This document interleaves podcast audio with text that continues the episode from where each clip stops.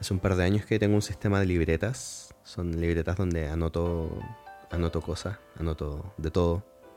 Eh, siempre tengo una mano y anoto cosas que, cosas que me hacen reír, cosas que me dan pena, cosas que me dan alegría y cosas que me dicen mis amigos que tienen mucho sentido. Y me gusta mucho escribir ideas que me vienen a la cabeza o ideas o pensamientos que, que llevo un par de días o un par de semanas dándole vuelta en la cabeza. Y la razón por la cual me gusta escribirlas es para leerlas meses después. Es un sistema que tengo hace un tiempo y que, que me ha servido mucho. Las leo meses después y me doy cuenta, en muchos casos, que algunas, algunas partes de estas ideas o algunas partes de estos pensamientos eh, han cambiado un poco. Y uno tiende a pensar que las ideas o las convicciones son fijas o son estáticas, pero la verdad es que las emociones del momento influyen mucho en de qué manera nos tomamos las cosas. Y por supuesto que la serie de, experiencias posteriores a, cuando nace una idea también moldean la forma en que abordamos después esta misma idea y por supuesto que va cambiando. Es importante identificar eso porque ayuda a identificar de qué forma nosotros mismos hemos, hemos ido evolucionando en nuestro propio pensamiento.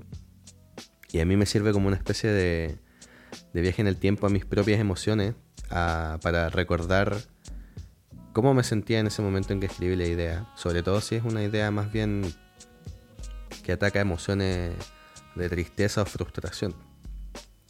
Y darme cuenta que muchas de estas ideas o muchos de estos pensamientos pueden eh, aplacarse un poco cuando esa emocionalidad latente es más baja y estás en un estado anímico muy distinto al que estabas cuando lo escribiste. Ojalá que ese estado anímico posterior no sea un estado anímico peor que, en el cual escribiste las cosas, porque ahí puede complicarse, pero eh, en general me pasa que al menos cuando abordo temas pasados, ya he madurado un poco las ideas y mantengo la mayoría de los puntos, pero muchas cosas que uno considera pequeñas tienen mucho que ver con eso, con la emocionalidad del momento y, y es un buen ejercicio al menos para mí, para mi ego, darme cuenta que no soy esclavo de mis opiniones del momento y que por sobre todas las cosas está bien. Está bien cambiar de opinión o está bien modificar tu idea. Encuentro peligroso las ideas estáticas o las ideas que no admiten una reedición o una un nuevo input en esa idea para incluso fortalecerla a veces nos queremos adueñar de nuestras propias ideas y pensamientos y, no permitimos que, que, estas sean un poquito modificadas. Somos celosos con, estas ideas. Entonces tengo este sistema de, libretas que recomiendo mucho esta, este formato.